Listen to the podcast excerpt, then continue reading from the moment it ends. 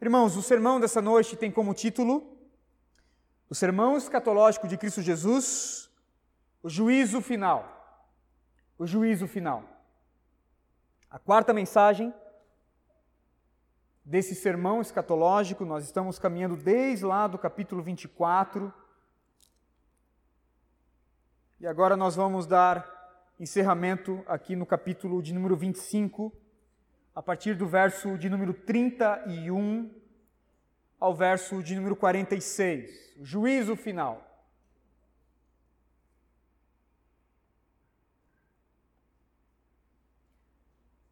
Diz assim a palavra do Senhor: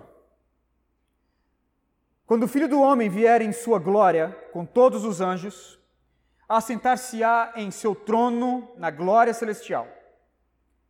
Todas as nações serão reunidas diante dele e ele separará uma das outras, como o pastor separa as ovelhas dos bodes. E colocará as ovelhas à sua direita e os bodes à sua esquerda.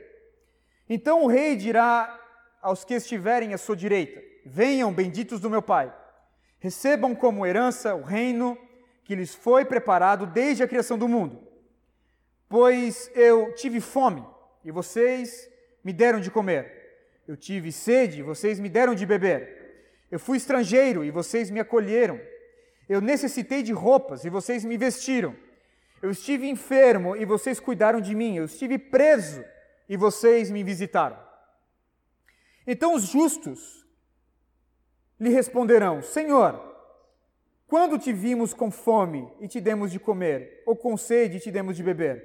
Quando te vimos estrangeiro e te acolhemos, ou necessitado de roupas e te vestimos, quando te vimos enfermo e preso e fomos te visitar? O rei responderá: Digo-lhes a verdade, o que vocês fizerem a algum desses menores irmãos, a mim o fizeram. Então ele dirá aos que estiverem à sua esquerda: Malditos, apartem-se de mim para o fogo eterno, preparado para o diabo e seus anjos. Pois eu tive fome e vocês não me deram de comer, eu tive sede e nada me deram para beber. Eu fui estrangeiro e vocês não me acolheram. Eu necessitei de roupas e vocês não me vestiram. Eu estive enfermo e preso e vocês não me visitaram. Eles também responderão: Senhor, quando te vimos com fome ou com sede, ou estrangeiro, ou necessitado de roupas, ou enfermo, ou preso, e não te ajudamos? Ele responderá: Digo-lhes a verdade o que vocês deixaram de fazer, a algum desses mais pequeninos, também a mim deixaram de fazê-lo. E estes irão para o castigo eterno, mas os justos para a vida eterna. Ah, que texto! Que o Senhor nos dê graça para entender essa mensagem e abraçar essa, essa mensagem, custe o que custar. Amém? Vamos orar. Pai, uma vez mais nos debruçamos perante a tua palavra, perante o teu evangelho, são os teus preceitos e eu quero que o Senhor venha falar conosco, para a glória do teu nome. Deus, eu peço para que o Senhor venha elucidar a pessoa de Cristo Jesus nessa noite, que venhamos a sair daqui cheios do teu espírito, que teu espírito venha iluminar a pessoa de Cristo, venha exaltar em nossos corações a pessoa de Cristo, a obra de Cristo. E que possamos assim, ó Deus, estar preparado e nos manter preservados no dia do juízo, até o dia do juízo. Faz isso para a glória do teu nome, é assim que nós oramos, dizendo amém, amém. Deus é justo. Deus é justo. Deus é justo, irmãos, em essência e de modo incomparável. Por ser justo, Deus ele aplica a sua santidade em todos os seus atributos. A santidade está incompleta, a santidade do Senhor Deus está em completa oposição ao pecado. E a justiça de Deus, é na justiça do Senhor Deus, que nós podemos ver essa demonstração dessa oposição, dessa total oposição para com o pecado. Tudo o que Deus faz é justo. Tudo o que Deus faz é correto. Tudo o que Deus faz é sem mancha, sem adulteração de qualquer coisa. Não há ninguém que possa achar em Deus alguma injustiça. No centro dos seus atributos, nós podemos encontrar a sua justiça. O texto de Deuteronômio, irmãos, capítulo 32, verso 4, nos diz: Ele, Deus, é a rocha as suas obras são perfeitas, porque todos os seus caminhos são justos. Deus é fiel e nele não há pecado, ele é justo e reto. Deus é justo. O puritano inglês Edward Light, ele postulou cinco categorias que nos ajudam a entender e provar a justiça de Deus. Em primeiro lugar, essa justiça é uma justiça afirmativa. As Escrituras nos ensinam isso. As Escrituras chamam o Senhor, por exemplo, de o Deus justo, o Deus vingador, o Deus santo em sua justiça. As Escrituras também nos dizem, irmãos, acerca dessa justiça, numa categoria negativa. Ou seja, quando a injustiça, a iniquidade, acepção de pessoas, aceitação de subornos e as causas e efeitos da injustiça são negadas em Deus. Terceiro, é uma justiça afetiva. Quando as Escrituras atribuem a Deus zelo, ira, fúria. É uma justiça, irmãos, simbólica. Quando Deus ele é representado, por exemplo, como um fogo consumidor, comparado a um leão furioso, a um soldado armado.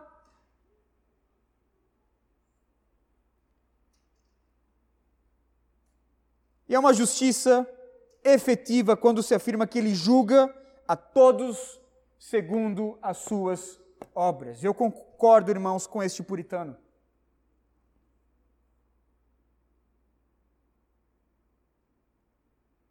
Isso quer nos dizer, irmãos, que todas as obras de Deus, todas elas, são justas. Porque Deus é justo, suas obras são justas. De fato, um Deus bom, como nosso Deus é bom, ele não pode não praticar a sua plena justiça. E isso comunica ao nosso coração que Deus não é neutro com relação ao pecado. Deus, ele precisa fazer justiça para com a sua santidade. Portanto, todo pecado que fere e se levanta contra a natureza pura de Deus, precisa ser então punido, esses pecados precisam ser condenados por Deus. Em outras palavras, Deus não varre o pecado para debaixo do tapete, irmãos. Não há jeitinho brasileiro em Deus. Deus é justo. É isso que as Escrituras nos falam.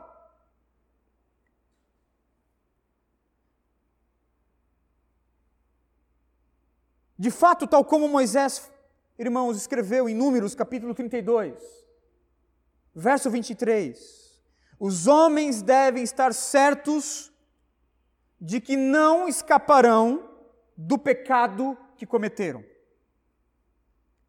O Salmo 90, verso 8, Moisés também nos diz que o Senhor conhece as nossas iniquidades e não escapam os nossos pecados secretos à luz da sua presença.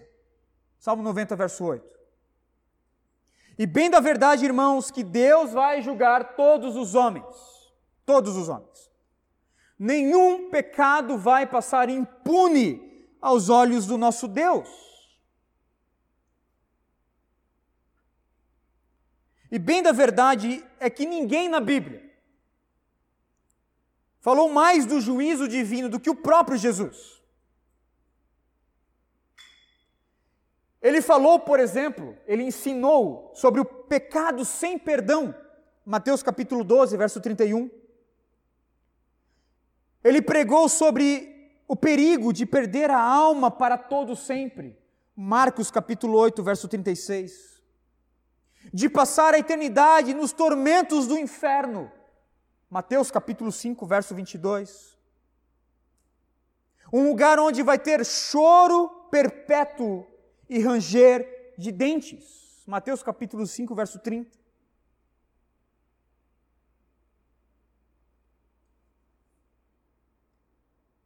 Jesus, ele costumeiramente ele ensinava os seus discípulos a temer o juízo de Deus. Por exemplo, irmãos, em Mateus capítulo 10, verso 28, o Senhor Jesus nos diz, ensinando aos discípulos: não tenham medo daqueles que podem matar o corpo, mas não podem matar a alma. Antes, tenham medo daquele que pode destruir tanto a alma como o corpo no inferno. Por que o Senhor ameaça os homens assim, irmãos? Porque ele, o Senhor Deus ama os pecadores. Ao contrário do que muitas pessoas pensam, em suas advertências, Cristo Jesus, por meio do seu julgamento, por meio das suas admoestações, das suas exortações, Jesus estava demonstrando o seu amor pelos perdidos. Jesus ama os seus pecadores, os seus filhos. E alerta os homens acerca do juízo vindouro, irmãos. Jesus não pregava o juízo simplesmente porque desejava condenar os pecadores, ainda que pecadores não salvos vão receber a plena justiça de Deus. Jesus pregava também o juízo porque ele amava esses pecadores. O apóstolo Pedro nos diz que Cristo é paciente, não querendo que ninguém pereça, mas que todos chegam ao arrependimento. 2 Pedro capítulo 3, verso 9. Por meio do seu ministério terreno, Jesus desejou atrair os homens para si, não apenas, irmãos, na atratividade, na força de atração da mensagem da graça, mas também através da pregação dos horrores do juízo vindouro.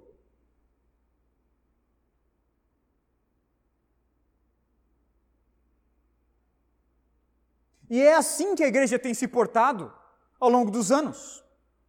Pregadores hoje são porta-vozes de Cristo Jesus e preservam a sua mensagem por meio da exposição bíblica. Salvação e condenação devem ser temas das pregações. Deus salva, Deus ama, Deus leva para o céu, mas também Deus condena. Deus odeia e Deus pode condenar ao inferno. E Ele vai fazer isso com pecadores que não se arrependem.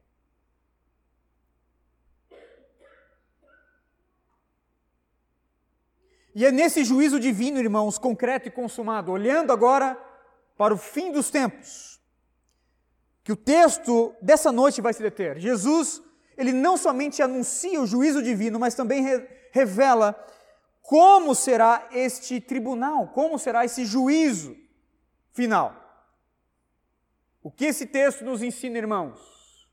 Como nós podemos olhar para esse texto? Primeiro, veja o juiz Olhando agora para o juízo final, para esse tribunal final. Primeiro, veja comigo o juiz no verso 31. Jesus ele inicia essa perícope no verso 31 dizendo: Quando o Filho do homem vier em sua glória com todos os anjos, assentar-se-á em seu trono de glória. Jesus novamente ele fala aqui sobre a sua segunda vinda. Mas agora, irmãos, focando no seu retorno como juiz. Segundo Jesus aqui, o seu retorno será um retorno de glória com todos os exércitos dos anjos dos céus para assumir publicamente o seu papel como juiz de toda a terra. Diz o texto que além de voltar em glória, o trono que o Filho do Homem vai se assentar também é um trono de glória. Aqui nós temos um símbolo que indica um trono em extremo glorioso, ou seja, um trono cuja característica é esplendor, é brilho, é radiação, irmãos, por conta do seu ocupante. O juiz é glorioso. E se o juiz é glorioso, assentado nesse trono, o trono também é glorioso. O papel que ele assume é um papel glorioso. O trono é glorioso porque nele está sentado Cristo Jesus.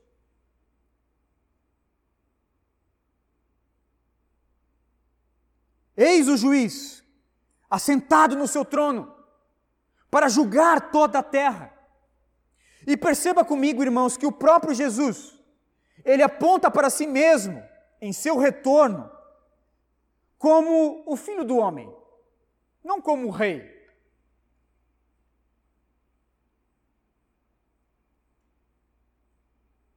Não como o Messias. Ainda que ele seja Deus, ainda que ele seja rei, ainda que ele seja Messias, aqui ele fala sobre filho do homem. É o filho do homem. É o título mais comum usado por Jesus, filho do homem. É o título que retrata a sua encarnação.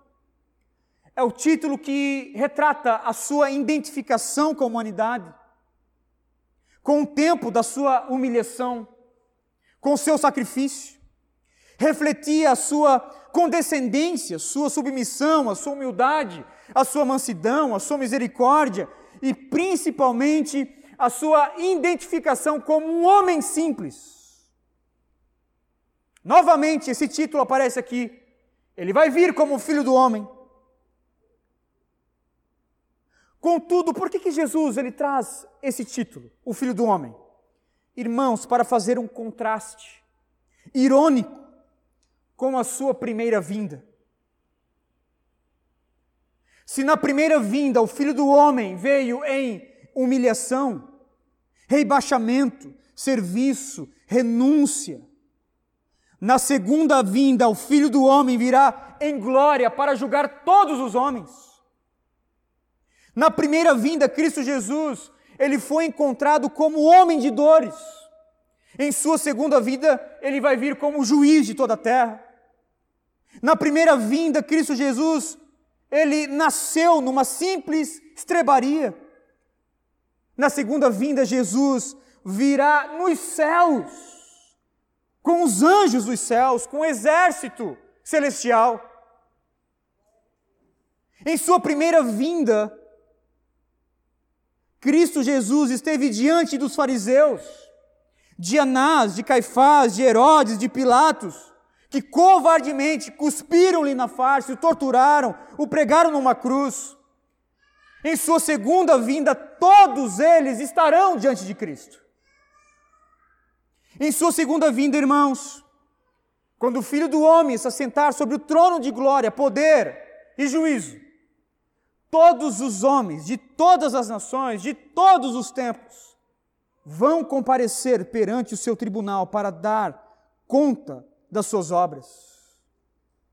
Naquele dia, as máscaras dos poderosos cairão, os crimes hediondos, escondidos, irmãos, sob o, o, o, o manto dos séculos, virá à tona todos serão julgados num único tribunal, sem poder recorrer a uma instância superior. Não vai ter. Ninguém vai poder recorrer a um habeas corpus. Não será possível um engavetamento, um arquivamento dos processos. Não. No dia do juízo, ninguém poderá apelar para a prescrição dos seus pecados. Cada um deles será lembrado, julgado, sentenciado pelo Supremo Juiz, o Filho do Homem que se assentou em seu trono de glória. Eis o juiz. Eis o juiz. Segunda verdade, veja agora os julgados. Veja comigo aqui os réus, aqueles que estão diante do trono do juízo de Deus, verso 32 e verso 33. Assentados aqui na cadeira dos réus, a humanidade espera pelo seu juízo. Todas as nações, verso 32, todas as nações serão reunidas diante dele, e ele separará uma das outras, como o pastor separa as ovelhas dos bodes, e colocará, e colocará as ovelhas à sua direita e os bodes à sua esquerda. Todos os homens, irmãos, estarão diante de Cristo. Quem são eles? Quem são eles? O texto chama esses réus aqui de duas formas. O primeiro grupo é chamado de ovelhas. O segundo grupo é chamado de bodes. A ovelha é colocada à direita, um lugar de salvação, de bênção do Senhor Deus. Os bodes são colocados à sua esquerda, um lugar de reprovação, de rejeição. O que o texto está querendo falar, irmãos? O que o texto nos diz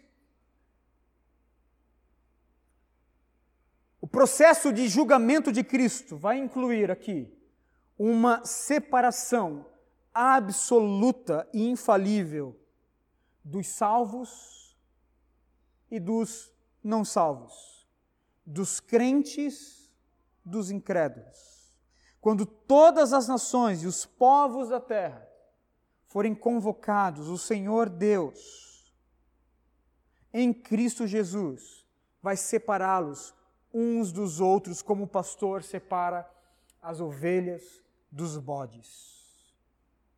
Ainda que, por vezes, irmãos, esses animais sejam parecidos, pastem ali durante o dia no mesmo lugar, durante a noite, o pastor, na Palestina antiga, ele dividia as ovelhas dos bodes. Eles não vão dormir juntos. A ovelha é um animal manso. É um animal dócil. São criaturas gentis. Enquanto os bodes, os cabritos, são indisciplinados, são ariscos. E é interessante, irmãos, essa linguagem aqui, direito, esquerdo. Porque o lado direito, o lado esquerdo, tem grande significado nas Escrituras Sagradas. Por exemplo, em Gênesis capítulo 48, do verso 8 ao 20, nós temos o patriarca Jacó, em idade já avançada, né? com as vistas já enfraquecidas. E José então coloca diante de Jacó seus dois netos, Efraim e Manassés. José lhe desejava, por exemplo, que Jacó viesse abençoar, primeiramente, Manassés como o filho mais velho. E José então coloca Manassés, irmãos, na frente da mão direita de Jacó, e Efraim à frente da mão esquerda. Só que o veinho foi astuto, e ele cruzou as mãos. ele cruzou as mãos. E ele abençoou então Efraim com a sua mão direita e abençoou Manassés com a sua mão esquerda. Trago isso para que a gente possa entender qual é o, o significado aqui do lado direito e lado esquerdo. Naquele dia, aqueles que estarão no lado direito serão aprovados não pelos seus méritos, mas pelos méritos de Cristo Jesus. Aqueles que estarão do lado esquerdo serão reprovados pelos seus próprios méritos. Da mesma forma, irmãos, aqueles que estarão e que foram vistos na visão de João, em Apocalipse capítulo 20, a partir do verso 11. Também, João também viu uma separação aqui, não usando essa, esse simbolismo de lado direito, lado esquerdo, mas João viu uma separação. Aqueles que estão escritos, os nomes que estão escritos no nome no livro da vida, e aqueles que não têm o seu nome escritos no livro da vida. Apocalipse capítulo 20, a partir do verso 11. Praticamente aqui é a mesma cena, agora sob a perspectiva do apóstolo João, na sua visão. Depois vi um grande trono branco, aquele que nele estava sentado. A terra e o céu fugiram da sua presença, e não se encontrou lugar para eles. Vi também os mortos, grandes e pequenos, de pé diante do trono, e livros foram abertos. Um outro livro foi aberto, o livro da vida. Os mortos foram julgados de acordo com o que tinham feito, segundo o que estava registrado nos livros. O mar entregou os mortos que nele havia, e a morte e o Hades entregaram os mortos que neles havia, e cada um foi julgado de acordo com o que tinha feito. Então a morte e o Hades foram lançados no lago de fogo. O lago de fogo é a segunda morte. Se o nome de alguém não foi encontrado no livro da vida, este foi lançado no lago de fogo. A verdade ainda prevalece. A separação infalível, absoluta. Uns serão salvos, outros condenados. O bispo Raio comenta esse texto dizendo: Todos os julgados serão divididos em duas grandes categorias. Não haverá mais distinção nenhuma entre reis e súditos, patrões e empregados, ou clérigos e pregadores independentes. Não se fará menção alguma de denominações ou partidos religiosos, porquanto todas as, as distinções do passado terão sido eliminadas. Graça ou nenhuma graça, conversão ou não conversão, fé ou nenhuma fé estão serão as únicas distinções que prevalecerão naquele dia. Todos quantos forem achados em Cristo serão postos entre as ovelhas à sua direita, e todos quantos não forem achados em Cristo serão colocados com os bodes à sua esquerda. Eis o juiz Eis os réus, aqueles que estão sendo julgados. E por fim, veja aqui o juízo consumado, completamente consumado, do verso 34 ao verso 46. A partir do verso 34, agora nós temos o veredito final sobre esses réus, irmãos. Sobre esses que estão ali em pé diante do cordeiro. O primeiro veredito do justo juiz será para esse grupo que está à sua direita, daqueles que estão contados entre o rebanho das suas ovelhas, diz o texto. Então o rei dirá aos que estiverem à sua direita: Venham, venham, bendito do meu Pai, recebam como herança o reino que lhes foi preparado desde a criação do mundo. Que coisa maravilhosa! Venham! Venham, benditos do meu Pai, para receber o reino que lhes foi prometido como herança desde a criação do mundo. Os que estiverem do lado direito não somente são ovelhas, mas são benditos. Estes aqui foram abençoados, irmãos, incondicionalmente pelo Pai, como a herança que diz o texto que foi preparado para eles desde a criação do mundo. O que nós temos aqui? O juiz, ele não dá a este grupo um veredito de condenação e juízo, mas um veredito de salvação e eleição incondicional, de amor incondicional. Os crentes, obrigado pelo, pelo, pelo glória a Deus. Os salvos serão preservados, irmãos, no dia do juízo, porque o Pai lhes confiou essa herança. Uma herança preparada para eles desde a, criação do mundo. Uma herança, irmãos, que não está, que não é fundamentada na, como base aqui nas suas boas ações, por terem realizado uma boa obra ou não em vida. A herança graciosa, ela foi determinada incontáveis eras atrás. Segundo o texto de Efésios capítulo 2, verso 9, para que nenhum homem venha se gloriar diante do Senhor Deus. Perceba que a seletividade da herança é uma herança seleta, é o grupo, é um grupo seleto. Venham vocês, benditos do meu Pai,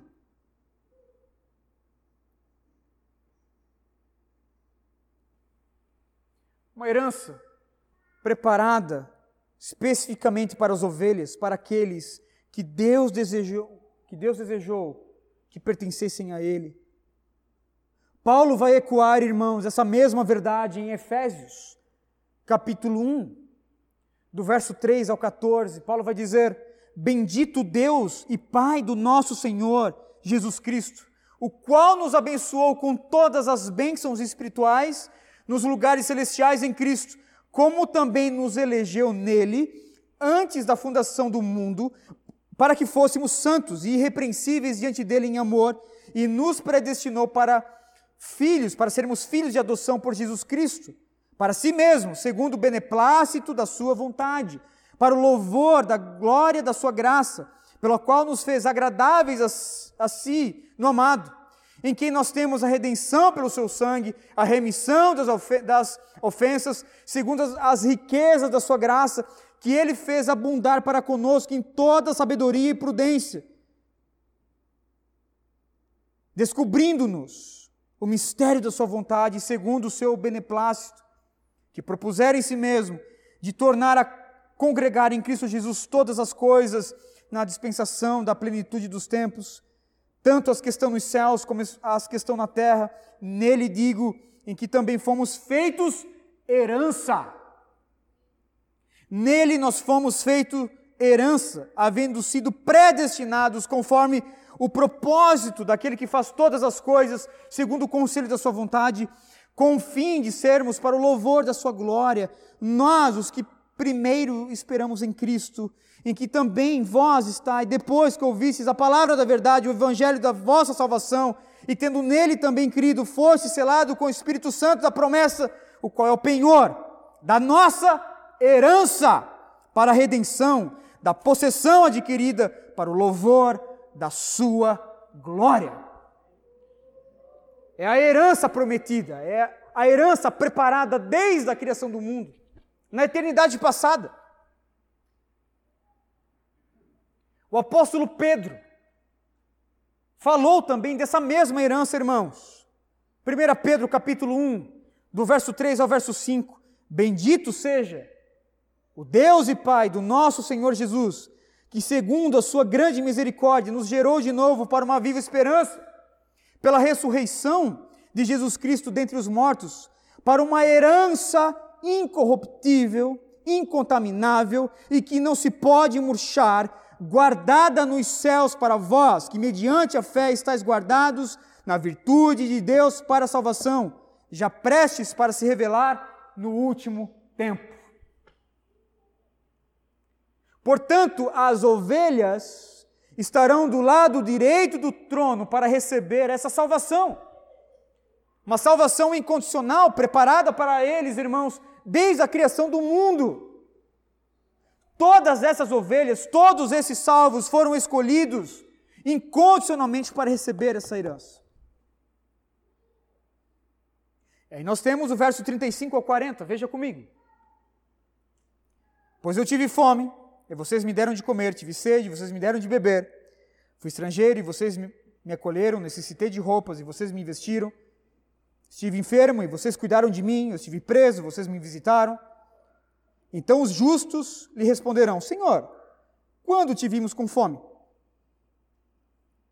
E te demos de comer? Ou com sede e te demos de beber? Quando te vimos como estrangeiro, te acolhemos? Ou necessitado de roupas e te vestimos? Quando te vimos enfermo ou preso e fomos te visitar? E o rei responderá: Digo-lhes a verdade, o que vocês fizeram a algum dos meus menores irmãos, a mim o fizeram. O que nós temos aqui, irmãos? Será que nós temos aqui salvação por obras? Será que nós temos aqui salvação por caridade?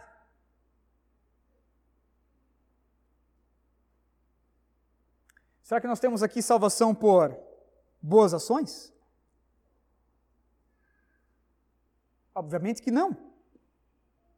Nada poderia ser tão contrário ao Evangelho do que a salvação por obras. As obras, as boas ações, nunca foram colocadas como um meio de salvação, e nem mesmo, irmãos, foram encorajadas pelo Senhor Jesus como um meio de obter a salvação. Veja, por exemplo, que até mesmo os salvos, as ovelhas, aqueles que estão do lado direito, eles ficam surpresos aqui e perguntam: quando nós te visitamos? Quando nós te acolhemos? Quando nós te vimos com fome e nós te demos de comer? Quando nós te vimos com sede e te demos de beber? Quando é que foi isso? Quando a gente te viu como estrangeiro e te acolheu. Quando é que nós te vimos como um preso e nós fomos te visitar, Senhor?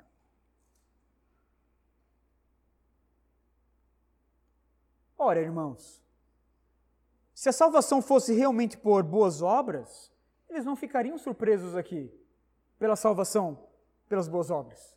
Eles mesmos aqui estão perguntando, estão surpresos. Todavia, as boas ações as boas obras, a santificação, o serviço que é prestado ao outro, acompanha aqueles que foram salvos. Ajudar o próximo na sua necessidade é característica de quem recebeu a salvação. É característica de quem é salvo e não fundamento da salvação. D.A. Carson, que é possivelmente a maior autoridade do Novo Testamento, ele comenta esse texto da seguinte forma: veja. As boas obras realizadas pelas ovelhas e não pelos bodes, embora claramente relacionadas com o destino final de cada grupo, não são declaradas como sendo a causa daquele destino. Pelo contrário, tais obras são a evidência de quem essas pessoas realmente são isso é provado pelo fato de que ambos os grupos, ovelhas e bodes, são surpreendidos pelo veredito. Nem as ovelhas e nem os bodes estão surpresos, ficam surpresos, determinados a eles, e sim pela razão de que o rei dá para essa determinação.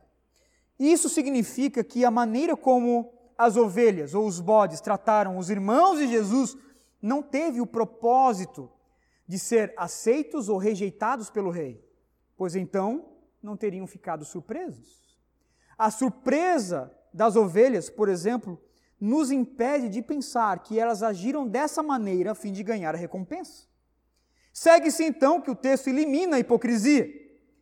Se esse tipo de conduta, diz Carson, fosse simplesmente um grupo de critérios externos, então, muitos dos bodes teriam ficado felizes em fazer obras de caridade a fim de passarem no texto. De fato, a coisa é mais sutil.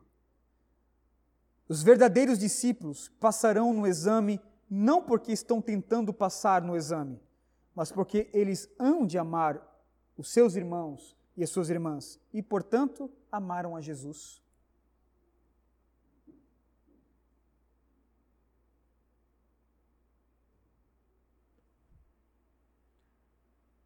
As ovelhas são aprovadas.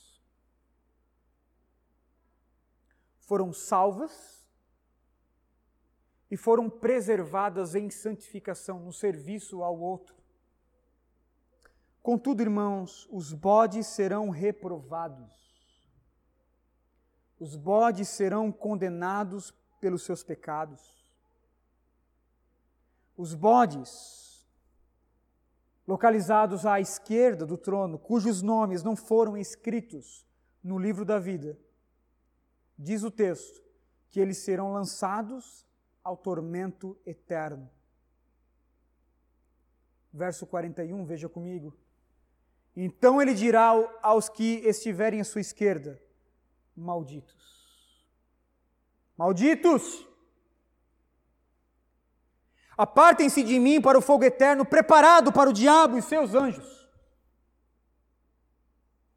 Malditos, apartem-se. Saiam agora da minha presença e sejam lançados nas chamas do inferno chamas essas preparadas para o diabo e para os seus anjos. Irmãos, aqui nós podemos ver, nesse veredito, pelo menos duas verdades. A primeira delas, nós podemos ver que tal condenação é uma associação ao diabo e aos seus anjos. Veja que, se por um lado os crentes são herdeiros, as ovelhas são herdeiras, e, portanto, associadas com a salvação.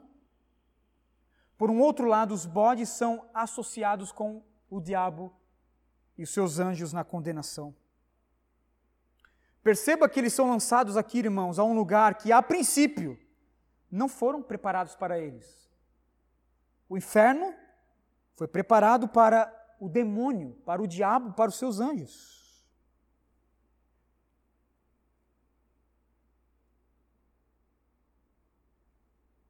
E é por isso que a minha soterologia, irmãos, ela, ela se sustenta como infralapsariana. Eu não creio que Deus predeterminou, predestinou homens ao inferno. Eles vão lá porque eles querem ir. O diabo e seus anjos serão lançados porque Deus assim decretou, predeterminou. Mas de fato Deus não precisa predeterminar homens nos seus decretos para chegar ao inferno. Eles vão por conta própria. É um lugar preparado para o demônio e para os seus anjos. Os pecadores vão demitidos mesmo. Eles vão porque eles querem ir para lá.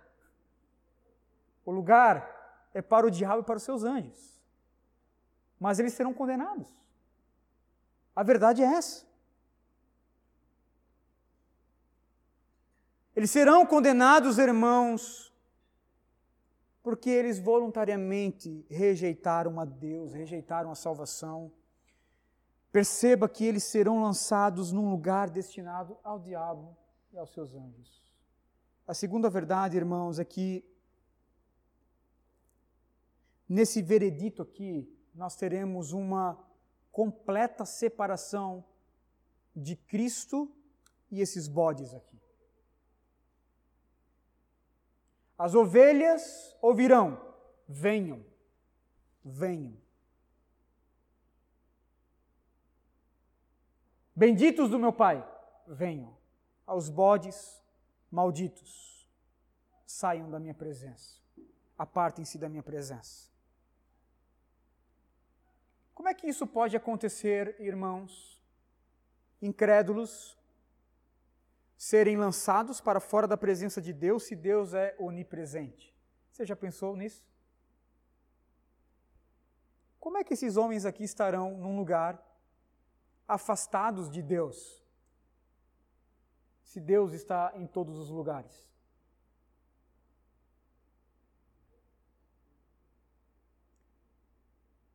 Como é que Deus pode condenar os incrédulos expulsando-os da sua presença, se Ele é onipresente. De fato, irmãos, embora Deus seja onipresente e realmente esteja em todo lugar, isso não quer dizer que a sua presença estará em todo lugar, por exemplo, como uma presença de amor, como uma presença de paciência, de misericórdia e compaixão. Um dos atributos de Deus é ira. Deus é irado.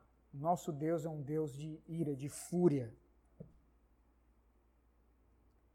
A ira de Deus, irmãos, a raiva de Deus, a fúria e o ódio de Deus representam aqui o lado negativo da sua santidade. Quando digo negativo, não estou de alguma forma colocando isso num tom pejorativo, mas o lado negativo que eu digo é na sua condenação, na sua justiça, quando ele vai expulsar esses incrédulos da sua presença. Como é que ele vai fazer isso? Deus estará, irmãos, a, sua, a presença de Deus como Deus onipresente, é um Deus que está em todos os lugares, e o inferno é um lugar que existe, é realidade, Deus estará no inferno. Mas ele não vai estar como um Deus de amor, nem um Deus de compaixão, de paciência, de misericórdia. Deus estará no inferno tão somente contemplando, contemplando os condenados com a sua ira. Contemplando os bodes queimar por toda a eternidade com a fúria da sua justiça. Veja por último que o veredito ele é fixado. Ele é fixado de uma vez por todas. Verso 46: E estes irão para o castigo eterno, mas os justos para a vida eterna. O estado e a natureza da essência desse veredito é um estado imutável, é uma essência imutável.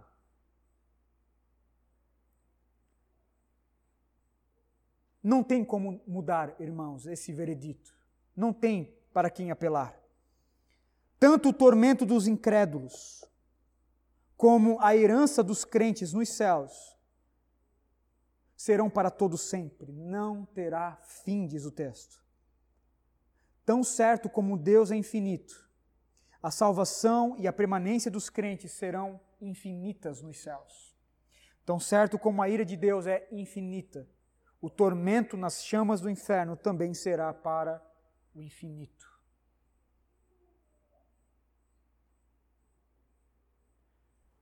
Por vezes nós precisamos largar, divorciar daquele pensamento que foi colocado por anos e anos e anos né, nesse sistema evangelical brasileiro de que Deus não pode ser assim. Como é que Deus pode ser um Deus que vai contemplar homens por toda a eternidade nas chamas do inferno? Não, é isso mesmo, é, é o que Jesus está dizendo. É aí onde nós precisamos nos, nos, debruçar, irmãos, nos render para com a verdade das, das Escrituras. A Bíblia fala sobre o inferno. Ponto. A Bíblia fala que o inferno será chama, será fogo um fogo que queima e não se consome, não tem fim. Por vezes nós queimamos a ponta do dedo no fogão e já dói. Minha mãe mesmo, quando eu vejo ela queimando às vezes a pontinha do dedo ali no fogão ou no óleo, ela diz: Deus me livre, Senhor, me livre do inferno. De fato, o inferno é fogo. Fogo, fogo, fogo. E a pergunta que eu faço aos irmãos, indo agora para as aplicações finais, a primeira pergunta que eu faço aos irmãos é: será que nós seremos contados, irmãos, entre as ovelhas?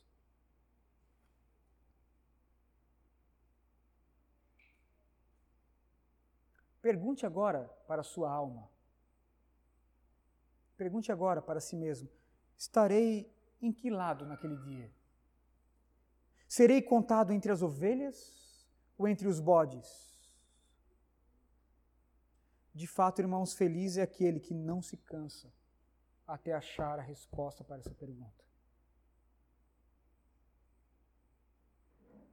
Nós concordamos que a santificação não é fácil não é simples. ela não pode ser vista nas nossas vidas sem guerra, sem luta. Mas com toda certeza, a santificação, as boas obras, as boas ações serão vistas, irmãos, na vida do crente. Ela é vista na vida do crente, na vida do discípulo de Jesus. Por quê?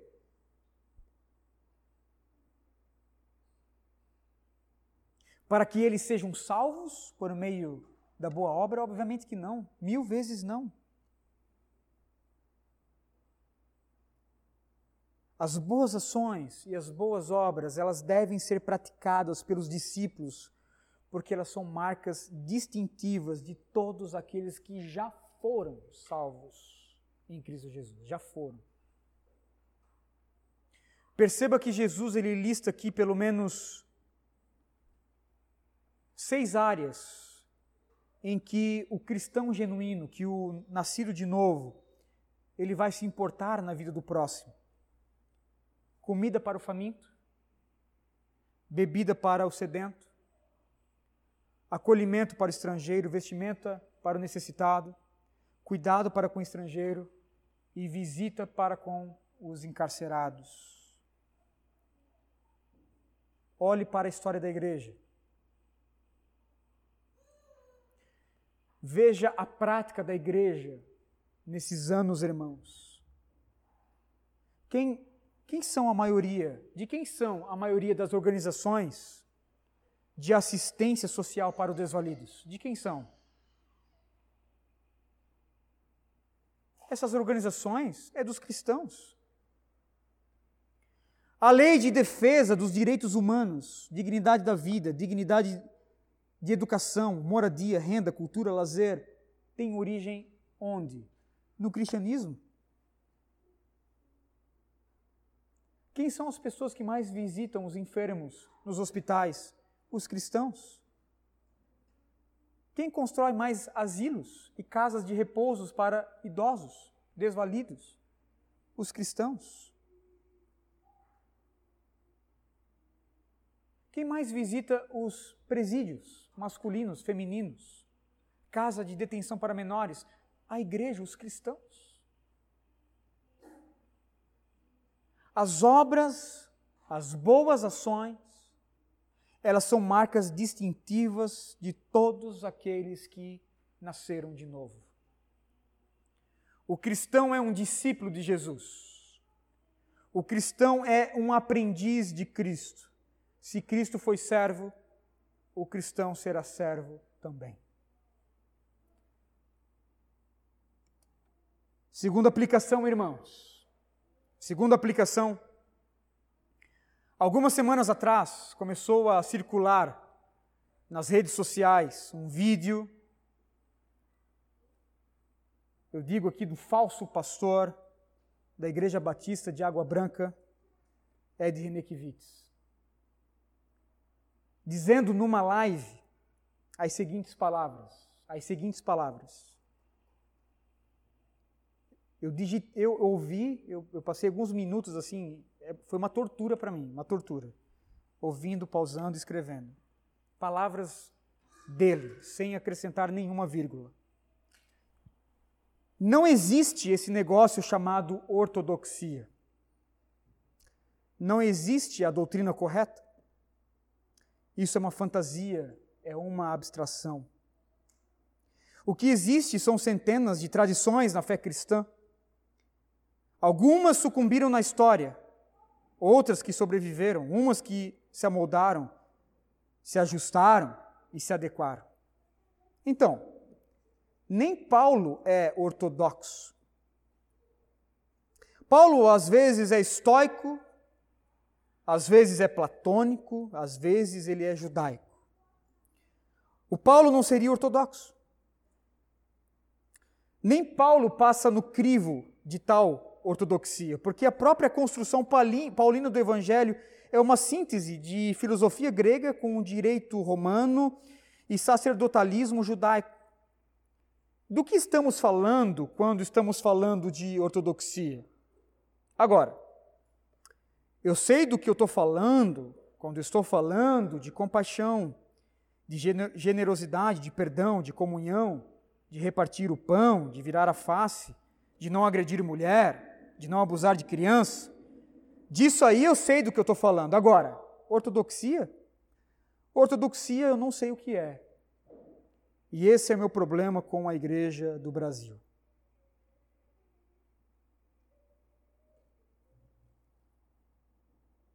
Irmãos, completamente contrário aqui ao Ed Renekiewicz, Cristo Jesus, neste Evangelho, ele é ortodoxo e ele é ortoprático.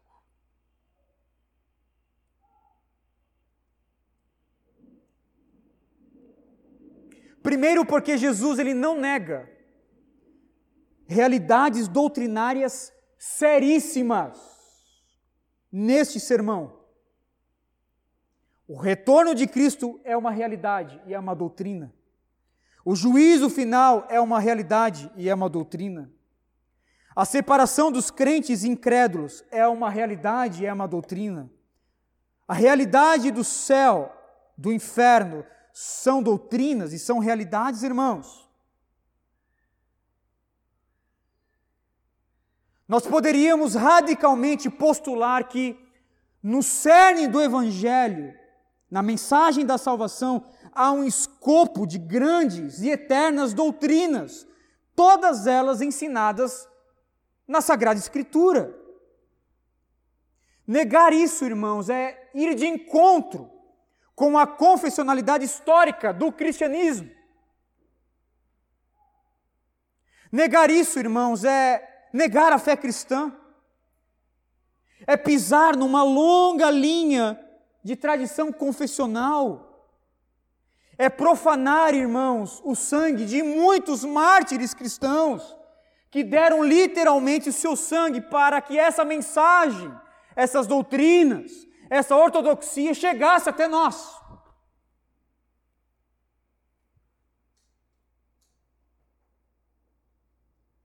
Quando Ed Renekiewicz, ele reduz o evangelho tão somente na ortopraxia, nas boas ações, nas boas obras, ele transforma, irmãos, o cristianismo histórico em piada. Todavia, na contramão dessa heresia liberal, Jesus nos diz que essas duas verdades, ortodoxia e ortopraxia, elas caminham juntas aqui, sendo uma produto da outra. A ortopraxia, ela é produto direto da ortodoxia. Todos os salvos haverão de praticar a compaixão, o perdão, como ele mesmo citou, o repartir do pão, o virar a face e tantas outras boas obras porque eles já são salvos. Eles hão de fazer isso porque já fazem parte do grupo das ovelhas, eles creram nessas doutrinas, eles creram nessa ortodoxia do cristianismo histórico, na mensagem do Evangelho. E qual é o perigo de tudo isso, irmãos?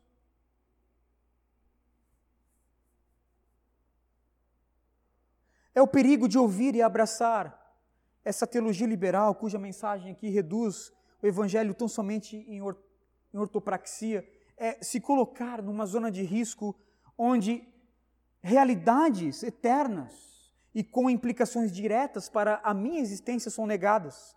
Por exemplo, pegue por aqui, agora, pegue a realidade enfatizada pelo próprio Cristo Jesus, quando ele comenta acerca da realidade do céu e inferno. Isso é uma doutrina.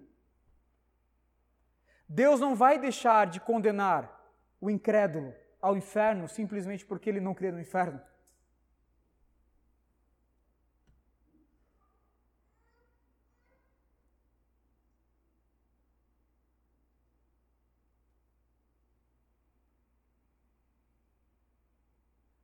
Com toda certeza,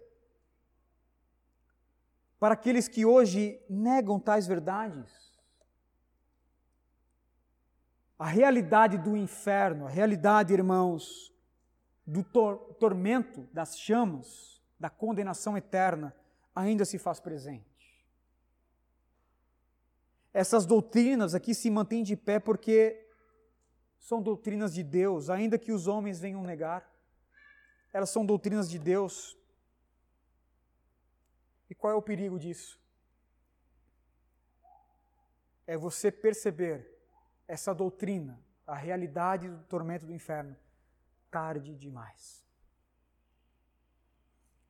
O mesmo Paulo que o Ed Renekiewicz injustamente o acusa de não ser ortodoxo, escreveu ao jovem Timóteo, 2 Timóteo capítulo 4, verso 3 e 4. Paulo diz: Porque virá um tempo em que não suportarão a sã doutrina. Veja, Paulo não fala aqui de caridade, ainda que caridade venha a ser praticada pelos cristãos.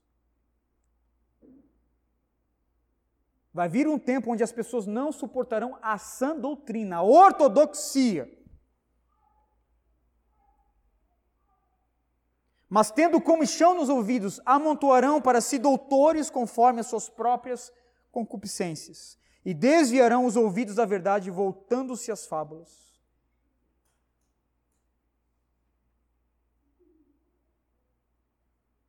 Paulo não combate aqui as boas ações. Paulo combate aqui falsos mestres, falsos pastores. E eu digo isso, irmãos, com a autoridade do Evangelho. Com a autoridade do Evangelho. Se você talvez está ouvindo Ed Renekiewicz, por favor, pare de ouvir. Ele já foi longe demais, já provou para nós. Ele já provou para nós para o cristianismo histórico, para pessoas comum, para pessoas que não, não, não, não, não passaram por um seminário teológico, não são pastores, não, não são mestres da palavra, para o cristão é, é simples. De que ele, com essa fábula, com essa mensagem, não é um pastor fiel, não é um verdadeiro pastor.